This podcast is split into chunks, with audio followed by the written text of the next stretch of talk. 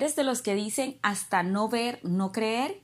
Soy Lila Ospino y te invito a que escuchemos juntos una palabra que de seguro añadirá valor a tu vida.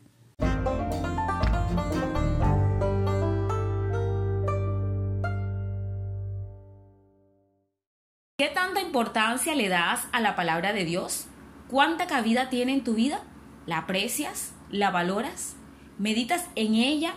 ¿Y aún cuánto de ellas la crees y la vives? Sabes, en la rutina de la vida por sobrevivir por el pan diario y en medio de los afanes de trabajar y conseguir bienes y construir un futuro para nosotros y los nuestros, no tenemos tiempo para detenernos a escuchar la voz de Dios como debe ser.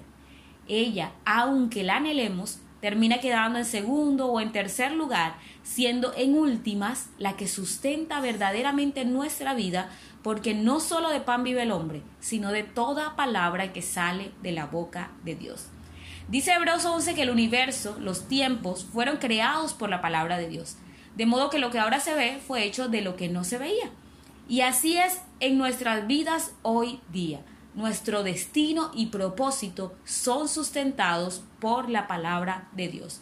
Por eso ante la carencia de ella en nosotros nos angustiamos, desesperamos, erramos en decisiones y aún el ser humano recurre a fuentes como la adivinación, la astrología o algún mecanismo que nos diga o advierta sobre nuestro futuro.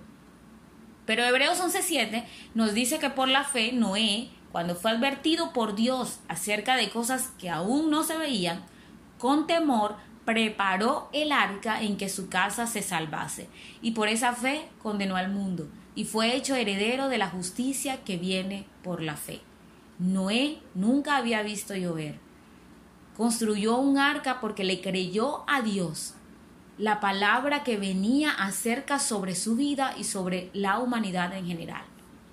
Me conmueve ver el amor de Dios que siendo todopoderoso y que no es afectado por lo que yo haga, se toma tiempo para enseñarnos y hablarnos e incluso advertirnos de muchos peligros y entregarnos promesas y bendiciones, pero también al mismo tiempo me sorprende cómo nosotros lo menospreciamos e ignorándolo todo. Por eso el llamado de hoy es a valorar la voz de Dios. Vuelve a la intimidad, vuelve a su secreto, él tiene tanto para darnos. Ahora bien, una vez lo escuches, haz como Noé, que con temor creyó. No dejó que la incredulidad le ganara, sino que obedeció y solo fue salvado de esta manera. No sé cuántas cosas sencillas o aparentemente increíbles te diga Dios, pero créele. Tengamos una fe persistente y duradera hasta ver lo que aún no se ve. No sea de los que digan hasta no ver, no creer, porque se trata de creer para ver.